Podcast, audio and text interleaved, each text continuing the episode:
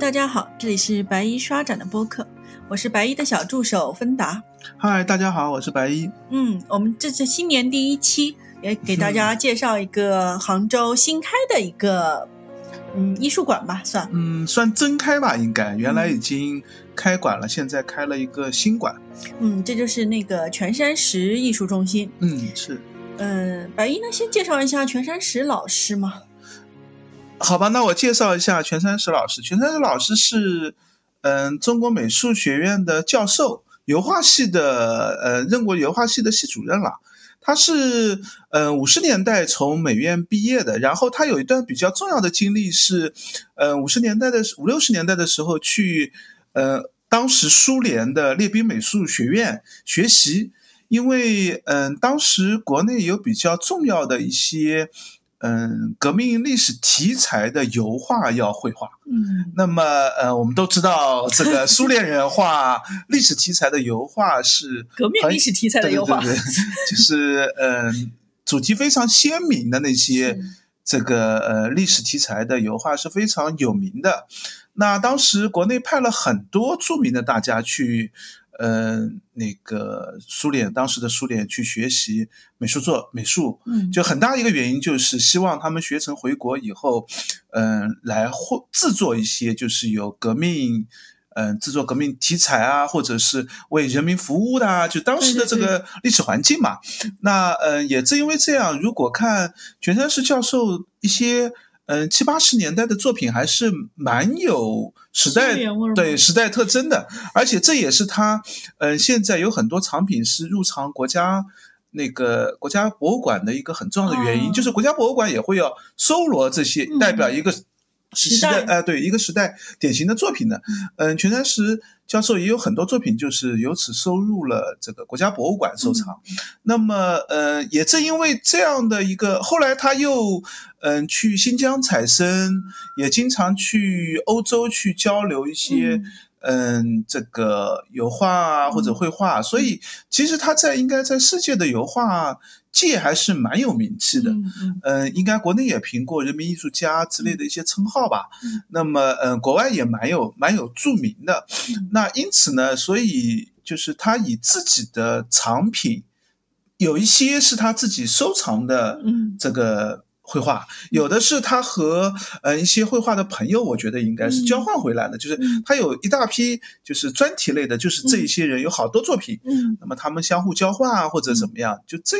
嗯、比较复杂的一个来源吧。嗯那他由此应用这些藏品来作为他现在我们今天要介绍的这个全山石艺术中心的这个主要的藏品吧。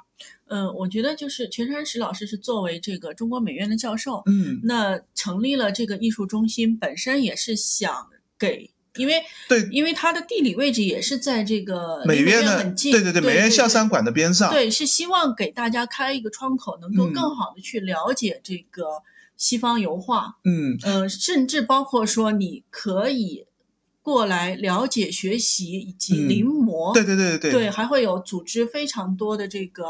呃面向美术专业的一些嗯嗯嗯培训和嗯工作坊，或者对说对对叫对夏令营之应类的模式，该这样说，就是全山石美术中心所在那个位置呢，其实是一个楼盘，但是那个楼盘呢，应该是就是专门开辟了一个区域嗯，给。呃，其实它不止全山石艺术中心了，还有好嗯几个就是这样的陈列和展陈的嗯这样的区域。那这个区域呢，就是全山石，嗯、老师拿来作为一个嗯、自己藏品的一个展陈。对但是这个藏品展陈有一个很重要的目的，就是有很强的美学教育意义的。对对对，就是因对为对离这个美院比较近嘛对。那我们其实很多次去看展的时候，也会看到，有时候有的时候是美院里面的老师对，也有学生，对也有对交流的其他地方的老师，对就是在展厅里面，因为我们知道油画是要嗯学习绘绘画的技法的，对就油画有很多笔触，我们一般看油画可能不会那么去关心，对但是如果你自己要画油画的话，嗯那你要去了解不同的画家他在颜色的配比上啊，嗯颜色的搭配上啊，笔触的一些笔法上嗯啊，这个嗯用笔的一些这个规律化的一些效果上，都需要。看着原画，你才能做好更好的临摹。对，就临看摹，对对对，看照片的话，其实有啊很那多肯定不行细的节是看不对清楚的对，因为它是一个立体的一个是这样的一个东西嘛。所以在展厅当中，经常会有嗯画家或者是学生或者是老师在嗯展厅里面对着原作在临摹对对的。对，也正因为这样，所以全山石老师也经常会引入一些，嗯，国外的一些作品或者国外的一些博物馆的藏品来做一些对临展吧。对嗯对对，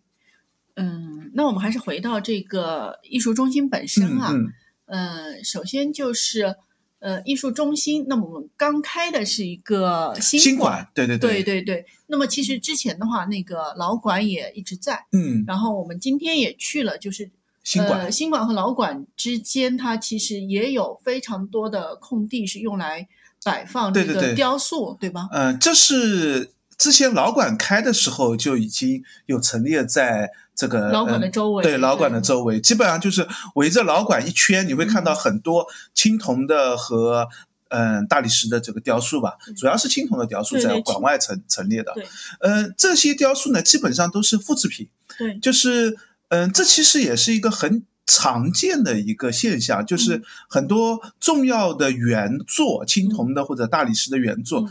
是是只有这一件的嘛。对对对，那但是大理石和青铜的原作又有一个很好的特特性，就是它特别容易复制。嗯，就是一般的做法就是用石膏翻翻模模，嗯对对对， 先用石膏就是把原作给。就是石膏一开始是软的嘛，嗯给做上，然后等它干了以后呢，把石膏取下来，嗯然后就用取下来石膏作为模具，嗯浇进去，嗯、其他的这个材质、嗯就可以做出一个原作的一个复制品。嗯那这样的复制品制作呢，其实有一些重要的这个青铜作品，其实是嗯、呃馆方的一个行为，甚至可能是、嗯官方的算，对对官方的一个行为，或者甚至可能就是作家本身的一个啊啊行为嗯。他一开始就是会做好几件复制品嗯，嗯比如说我们著名的那个呃罗丹的那件《思想者》，嗯其实它是有好几件这个做就是罗丹所做的好几件。嗯那当然，嗯、后来就是罗浮宫也会再次把就他收藏的那一件嗯再做呃复制品，而且他做的这个复制品是有编号的，嗯，就是嗯这个复制品是官方认可的复制品，它有对于原作的一个保真性的这样的一个嗯认可度的。嗯那嗯，全山石老师应该也是购入了一些就是这些水准比较高的复制品吧，嗯对对对因为主要陈列的基本上像大卫像啊、思想者啊这些嗯都是。罗好像罗丹的挺对多罗丹的非常多，对就是因为罗丹罗丹罗丹的这个复制品制作已经基本上算一个一个一个一个生意吧，成熟的，对对对对，非常多。所以它，嗯，展厅周围基本上，嗯，那个看到好几件，可以看到好几件对，而且应该都是官方认证的，就是复制对品。对对对对，嗯，虽然是因为青铜青铜的雕塑嘛，陈列的，嗯，就是体型又很大，嗯然后它也基本上不受气候的影响，对所以陈列在这个呃馆馆城的外面，其实效果还是蛮好的。是的，是的，啊、是的，蛮推荐大家，如果有机会去全山石艺术中心的话，可以先看看周围的对这对对个雕对塑，，不要嗯急着冲进展对厅对，嗯对展厅外的这些雕塑也是很值得去是的观是看的而且它就是你刚才也提到了，就是嗯它的那个翻模的水准其实对还是蛮很高的，确实对蛮高的。基本上就是因为嗯，雕塑的很多细节还是体现出就是呃艺术家的一个这个艺术感觉的嘛。嗯一些细节的表征上嗯还特别值得细看的。嗯那如果翻模做的不好的话，嗯就会丢失很多小的细节、小的信息。那这批雕塑基本上，呃，因为有一件应该是巴尔扎克的那件雕塑，啊，我之前在国家博物馆也见过原作，嗯，就是有一次罗丹的一次，嗯，罗丹一次展，就是嗯原作就来嗯了。嗯，然后，嗯，这件是在展厅外面是一件复制品嘛，对而且它因为是基本上就照着呃巴尔扎克的这个原型做的，所以对对体型跟真人是差不多大小，对对又放在位置也就是贴近的这个位置，对，可以看得很清楚。嗯那从我自己的感官上觉得是跟原作几乎是无差的，嗯，就是没有任何的效果上的，当然记忆也会消失掉一些啊，嗯，但是效果上完全没有差别。嗯好，那我们就进入这个艺术馆吧。刚才我嗯们也提到了，嗯，呃今年开的新馆，但是嗯其实它的一个常设展，我我我至少这么理解啊，至少嗯目前它的常设的展览还是在老馆里。嗯，我觉得应该这样说，就是，嗯、老馆里面是一层楼，对大概是四个展厅的样子。对，嗯、老馆呢现在有两个展厅，还是用作陈列，嗯、全山石老师所收藏的一批油画。嗯啊，据我所知，不光是有他自己收藏，也有他一些嗯朋友的收藏，对，就是他自自己的一批油画，用了大概两个展厅。嗯，呃另外两个展厅呢，经常之前都是经常做临展，也会把全山石老啊师自己的作品，对对对对对经常也会作为拿出个一半些常设的展览吧，是是然后这次开了一个新馆，对对，新馆的体积就要比老馆大大好很多，多，哦感觉上基本上是老馆的至少是两两倍，三倍两对两三倍的大小，嗯而且现在我们去看的时候，感觉它应该还没有完全陈列好。是它现在只开了一楼和二楼的对这个对区，域，对二楼好像还没有全开，而且是吧？一楼也没有全要开一楼感也没有觉全上开，对对对对，就现在展陈的区已经是老馆的两倍左右了。对对对，那如果新馆全部空间都利用上，可能至少是三倍、四倍的这样的空间。嗯嗯那现在，嗯、新馆里面呢，嗯、也有一个算半或者是非非收费的展，嗯嗯嗯，然后二楼是一个收费特展嘛。对对对对，对，嗯，那嗯，因为那批就是在老馆陈列的全山石老师自己收藏的油嗯画，基本上可以算作他的一个常设展了吧。对对，我对们虽然有一些临时的替换，但是基本上我们每次去都会看到这一批这个油画是在那边做展陈的。对对对。然后那个展名我现在不太记得了，但是它有展名吗？好啊像就是叫好西像有西西方方油油画画艺术大师什么啊，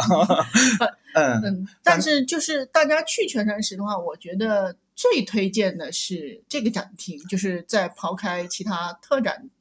嗯，我觉得是这样，嗯就是嗯在杭州呢，你要看到西方油画的这样的机会是对很西少，方油很画少的原作对机会其实很对，少而且又希望你虽然上海很 多很多很是多， 上海经好常像很少会有临展，而且上海也有一个问题，就是上海其实也没有一个西方油画的一个常设设的，对，历史展。它它有非常多的商业展，对对对对，上海经常会有各种各样的商业展，对，但是西方油画本身是有一个绘画发展史嗯或者是是是历史的这样的一个展现的是。那我们一般看艺术史的书，它都会从就是名作、历史展现，从油画的一个发展史这样来宋朝讲啊。文艺复兴啊，对对对然后对巴拉巴拉巴拉讲对下对去，对但是你如果没有看到真迹的话，你只能看到书上是这样讲的。嗯那我觉得，呃，油这画我觉得那个看真图迹片和真迹差别感觉非差常非 常大。大，非常对非常对大，对就是一定要看真迹，甚至有的时候，如果你看真迹，都会觉得之前看到书上印的，都觉得完看全的不一样啊。就 完全是两张画，就不是一回事。因为印刷印刷会有很多带来很多的问题，对， 就其实中国绘画也是要看真迹的，就是嗯也不能看印刷品。但是大家有兴趣可以回听一下我们之前盛世修典的啊对讨对论。对我觉得嗯中国的、中国书画的复制品的，我觉得丢失感没有没有油画那么强。对，就是油画的丢失的信息量会更大。对但是中国绘画呢，就是除非你进入到特别深入的层次对，就是你讨论鉴定真伪对或者更细节的问题对，那这时候复制品跟呃原作还是有差别的。对，但是如果你只是了解绘画史对，了解艺术风格，或者说去欣赏它的话，啊我觉得就是，嗯、我们在上海看的那个展的时候，有一个词儿，我觉得用的很好，就是说能唤起观者的情感反应。啊啊就是是是我觉得中国书画的复制品，像浙大一博，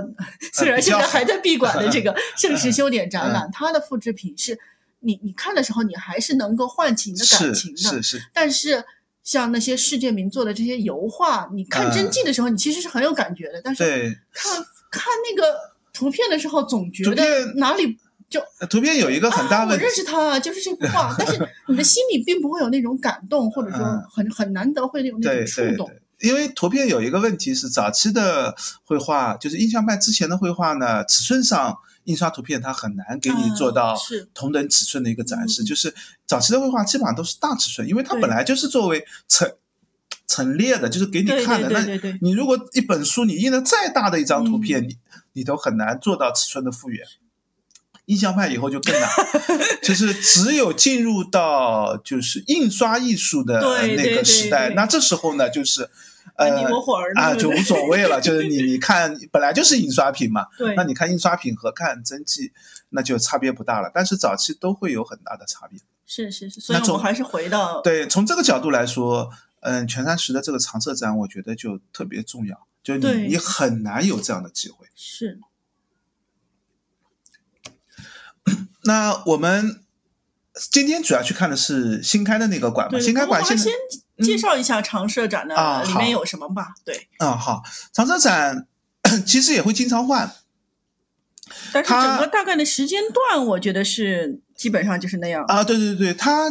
第一个呢，肯定前几幅作品基本上都都是嗯。一般会留一幅，就是宗教的绘画，就对是对中世纪时期的宗教绘画的对这样的一个题材对。当然，可能这幅绘画不见得是中世纪的，嗯但是它仍旧停留在中世纪的那个风格里面，对，就是嗯比较典型的一类宗教绘画对。然后后面比较重要的一个区域是肖像绘画时期，嗯嗯就是文艺复兴其实也。文艺复兴有一个很重要的原因，就是资助人的出现，哎嗯就是有些呃富商啊、家族啊、兴起以后，对那画家开始更加专职，而且所画的题材也不再是为嗯、教堂或者对是为宗教单一目的所对对制对，作就，以前的话，只有教堂他们会请人来画画，对对对但对是就是而且呃题材很局限，它也对不需要你有特别大的场所，因为教堂里面也没有那么大的空间对。但是等到就是呃文艺复兴对应的这个意大利的这个兴盛以后对，那嗯、有钱的人开始出现了，对对有地位的人开始出对现对了，对他们对于绘画题材需求开始更多了，对他需要家里面要装潢，对需要体现我家族的荣耀感对，我需要把我自己的形象留下来，对对对又希望讲一个历史故事之类，对就是画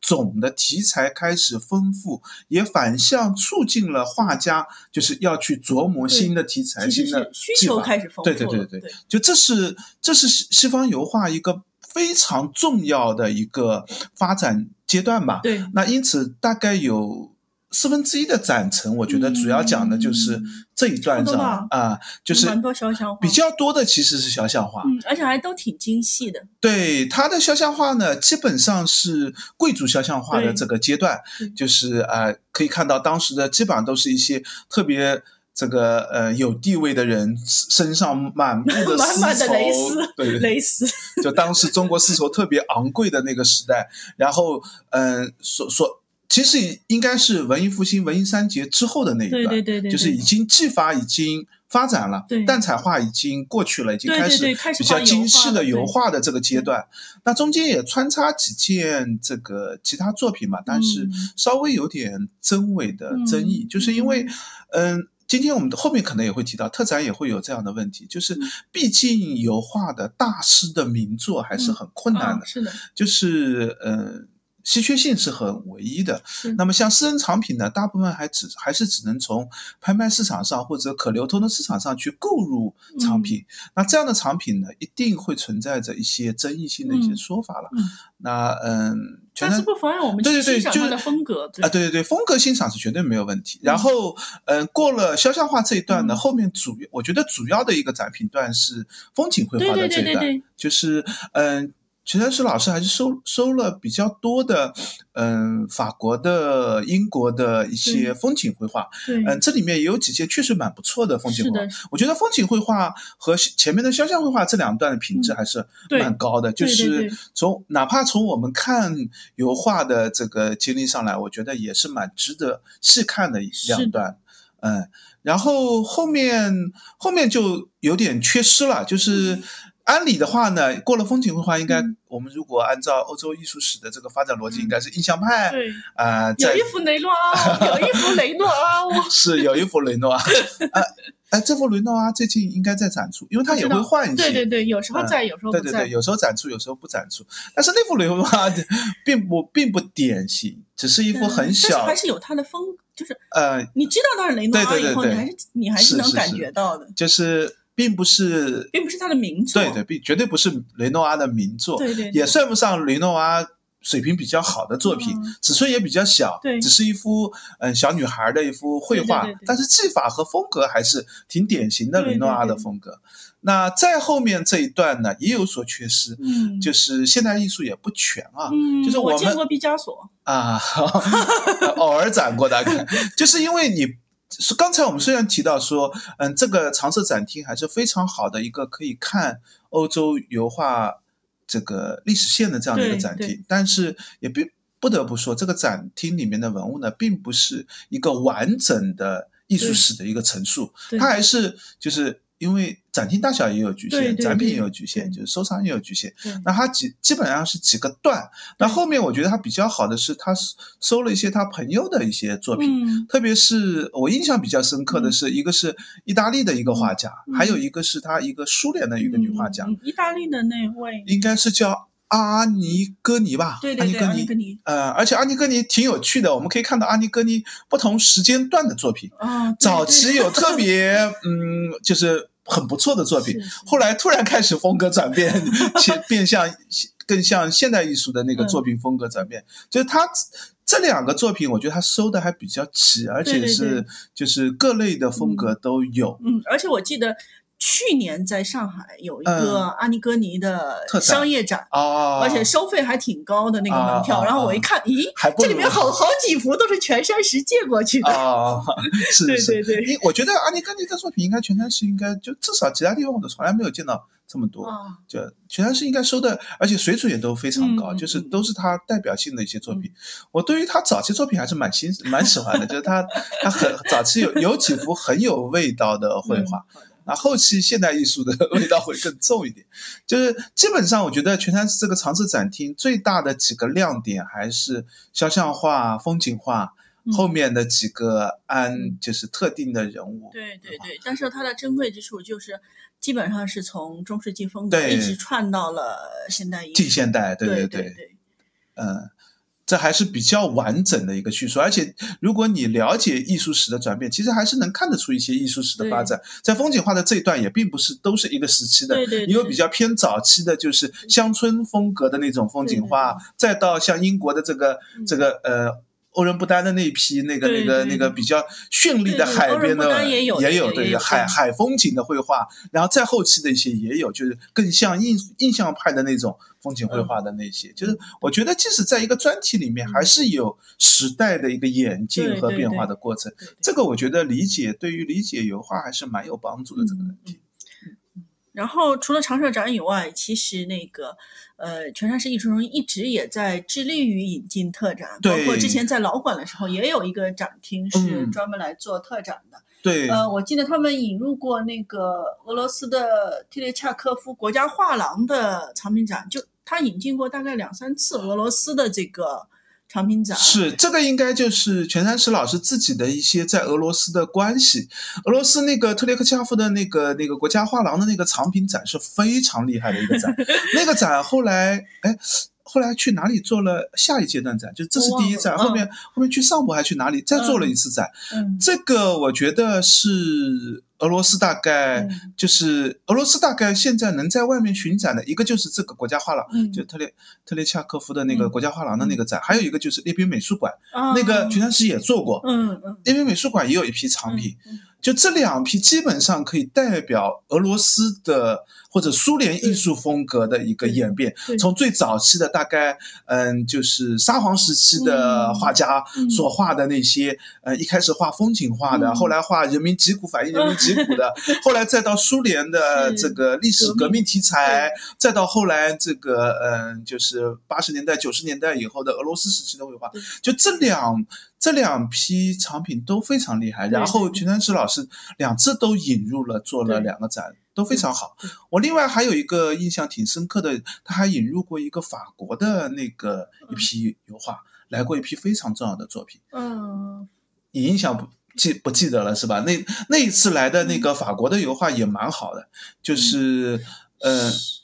巴比松画派吗？嗯，对，巴比松画派是有一次，巴比松画派之前还有一次，嗯就是法国的一些经典油画。是那个提香和鲁本斯。呃对对对，提香和鲁本斯。哦，那个很厉 害。对对对，对，就是鲁本斯的那一批，就是画呃意大利的那个那个那个家族嫁到嫁女儿嫁给那个来了两幅原迹，非常厉害的一个展。对这对对我觉得在临展当中，呃，我觉得应该主要是全山石老师的一些呃海外的关系吧，就是引入了很多挺不错的临展，能够在这个展厅当中对看对到。对，所以大家平时也可以就是时不时的留心一下这个哎全山关石注一艺下术中是心的的这个展讯。嗯，嗯，我觉得对，经常会有挺好的特展。那我嗯们把话题回到就是现在正在展的这个新馆的嗯特展嗯，新馆开的这个特展是回眸经典是吧？回叫望经啊，典》。回望经典。嗯，这个展，嗯，不太知道展品到底是从哪里来的，应该是配合这个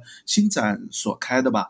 这个呃，主要展示的是有两百件对欧洲的油画和雕塑。对对对，虽然我觉得他说的是欧洲，实际上混进了两件非欧洲的雕塑吧， 有一件是印度的，对对对十七世呃十一世纪、十二世纪的印度的一件雕塑嗯，还有一件应该是嗯、呃犍陀罗风格的一件雕塑。对展厅前面大概就是再有嗯、三三件罗马的雕塑吧，五件雕塑，对，然后剩下的全部都是油画。呃，那个在最后的展厅，现代现代艺术那边也有两哦个可能被你无视掉啊好了。我知道现代雕塑。呃，两个那个现代雕塑，就是把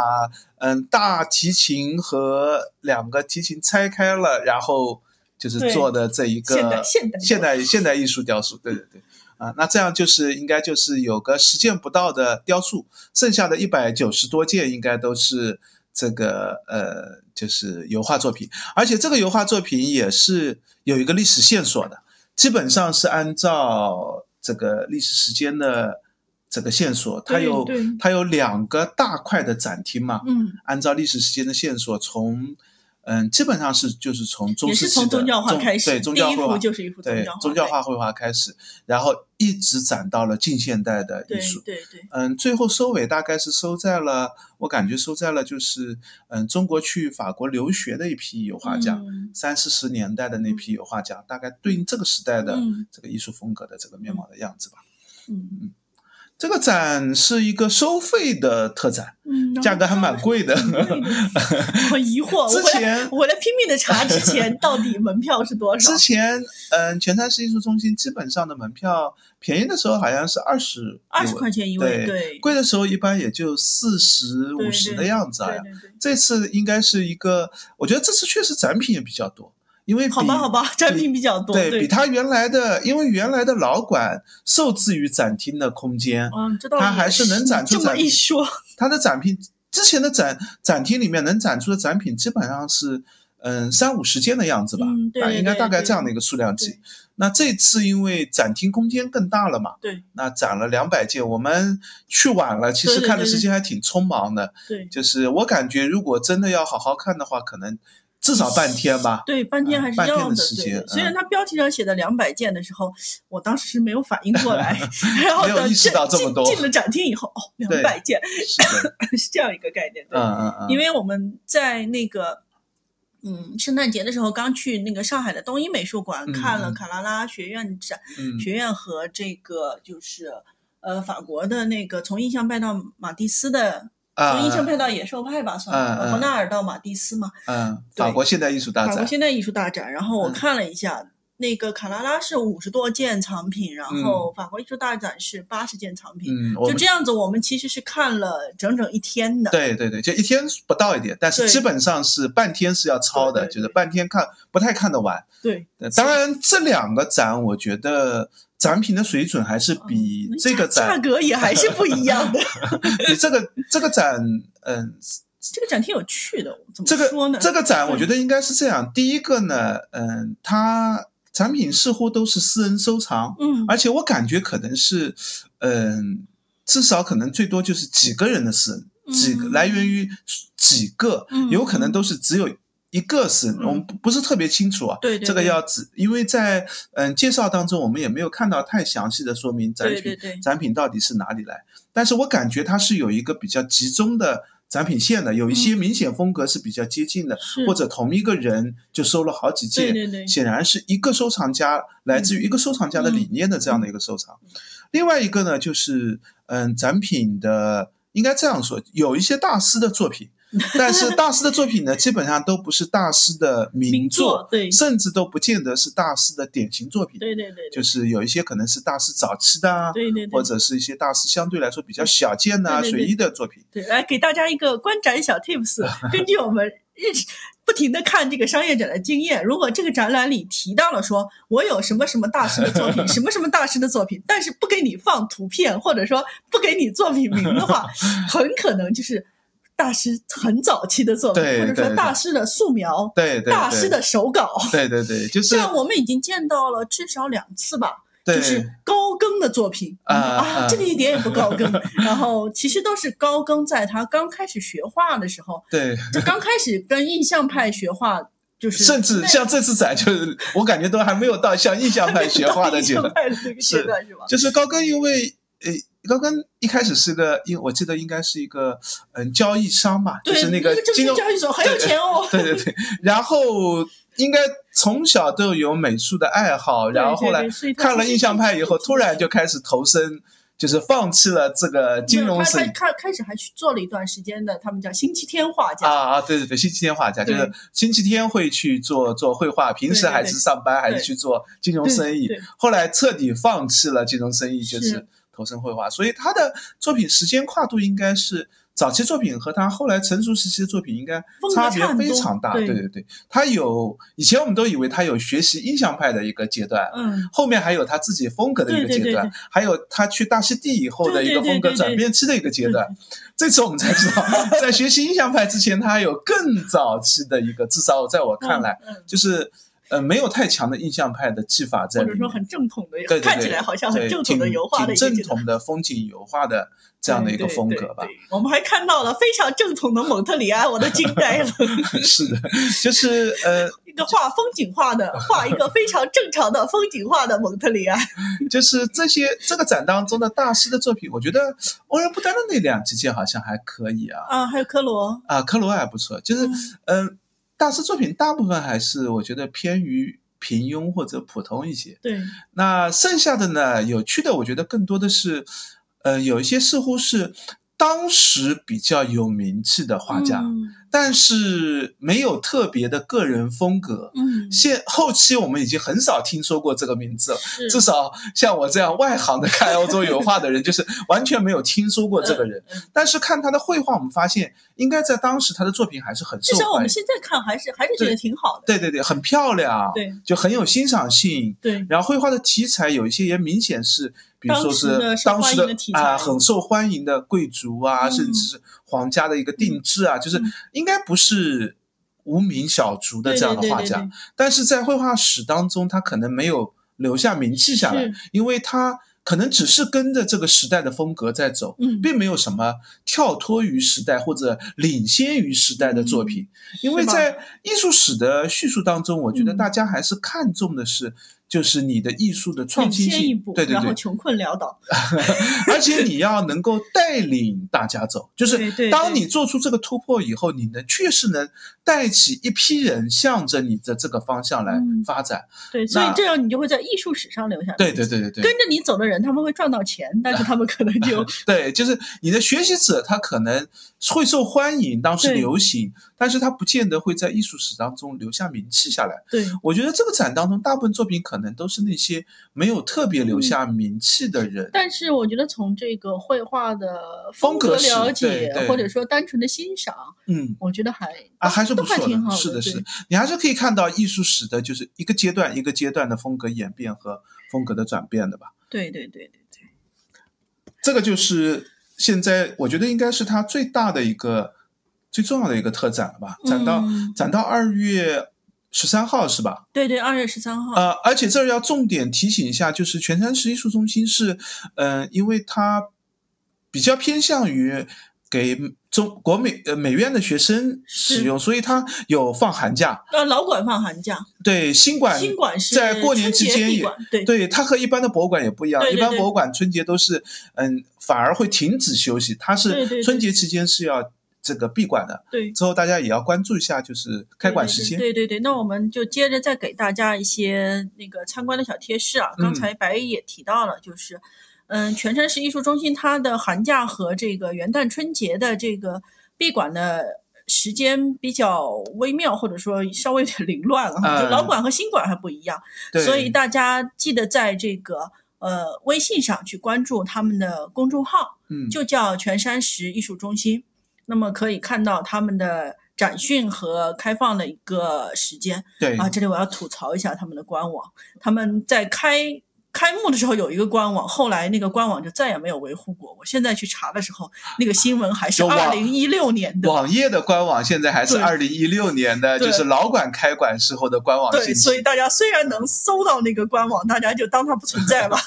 他他们现在基本上信息都是更新在那个公众号上，公众号上我看他的信息更新的还挺及时的。是的，是的，基本上应该就是公众号是作为他和大家交流的一个渠主渠道道吧。嗯对嗯对嗯对。那么，嗯，现在疫情期间很多博物馆是要预约的，但是他们是不需要预约的。嗯，嗯，可直能接平时参观的人也不多 吧。 对，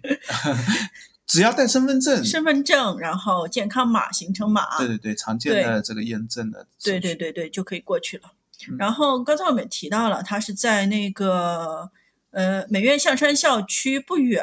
就是嗯其实杭州的转塘地区吧，还嗯是稍微有点偏的。嗯，嗯、那如果开车过去的话，其实停车我觉得还应该还不是很难找，他对们有停车场。对他们直直接可以，如果我上次开车去的时候，就直接可以开进去，它的停车场还是蛮空的，基本上停车都没有问题。嗯，自驾会方便一些。嗯，如果是地铁去的话，其实嗯要走比稍微较走远。一点，对。对，嗯，地铁的话，在那个六号线的质朴路下车走过去，大概十几分钟的样子吧。嗯，对，一点一点多公里吧，一对点对一点五公里还一点六公里的嗯样子，嗯，大概也要走个十五分钟左右吧，应该。嗯嗯，反正大家去的时候也可以在百度地图上先查一下。嗯，嗯，然后呢，新馆开了以后，他们呃很自豪的说，我们终于有咖啡馆和简餐了。呃，一楼有一个这个饮食区域吧嗯。今天我们时间的关 系没有对对没对，因有为我们一去直看到我们进去的就晚，然后一直踩着那个闭馆的铃点声出出来的，了 对，是我们并没有在它的饮食区域里面去这个呃点单或者我我瞄了眼，似乎应该是有咖啡、嗯有酒，可能有嗯三明治。不知道为什么有酒。 对，有很多酒，而且这个摆的酒比咖啡多的样子。不知道之后之后，如果大家有兴趣的话，可以去体验一下，告诉我们回复一下，告诉我们他们的简餐到底是怎么样。嗯，然后的话，嗯，其实，在那个新馆的那个门出去过马路对就面是银泰，，嗯对，所以如果在那边想吃个饭啊什么，我觉觉得也都是问题挺方不大便的对嗯对对，嗯然后那边是不是其实离那个浙江博物馆的新馆也会，虽然还没开啊，嗯，对，浙江博物馆应该是在明年年底吧，会明开年年底是啊、吗？现在计划是明年就年是底，二三年年二底，三年的年底哦会开一个转塘的这个，基本上就搬过去了吧，算嗯，算武林馆搬到了转塘馆。啊，就是武林馆会浙江省博物馆会退出来，嗯那个武林馆之后会给革命革命馆做使用。嗯嗯那么，嗯，这边会开一个浙江，嗯，艺术中心是叫嗯你文化中心啊文化嘛中心对浙江文化中心哦对。那浙博、浙图和那个国艺美术馆好像都会在这儿吧？哦，就是三馆合合一的。嗯那嗯，距离不远，但是其实走走的话还是挺远的。嗯嗯转塘因为比较空旷啦，而且就说实话，步行的话还是有点辛苦的。但是其实距离是不远，嗯嗯，可能公交车或者骑自行车的话嗯倒是挺后续方的便话，。大家也可以，哎，是可能到还还早，还还有早两年。，还有还有还有对，还有两年的时间呢。嗯，好，那今天全山石艺术中心的介绍我们就到这里，嗯还是按惯例欢迎大家留言评论，告诉我们你们还想听哪个博物馆的介绍，或者说哪个展览的介绍。嗯，呃，也欢迎大家关注。呃，微博和微信公众号“博物馆刷展”的白衣客和嗯我们留言互动。嗯，欢迎大家关注、点赞、转发，三连见，拜拜。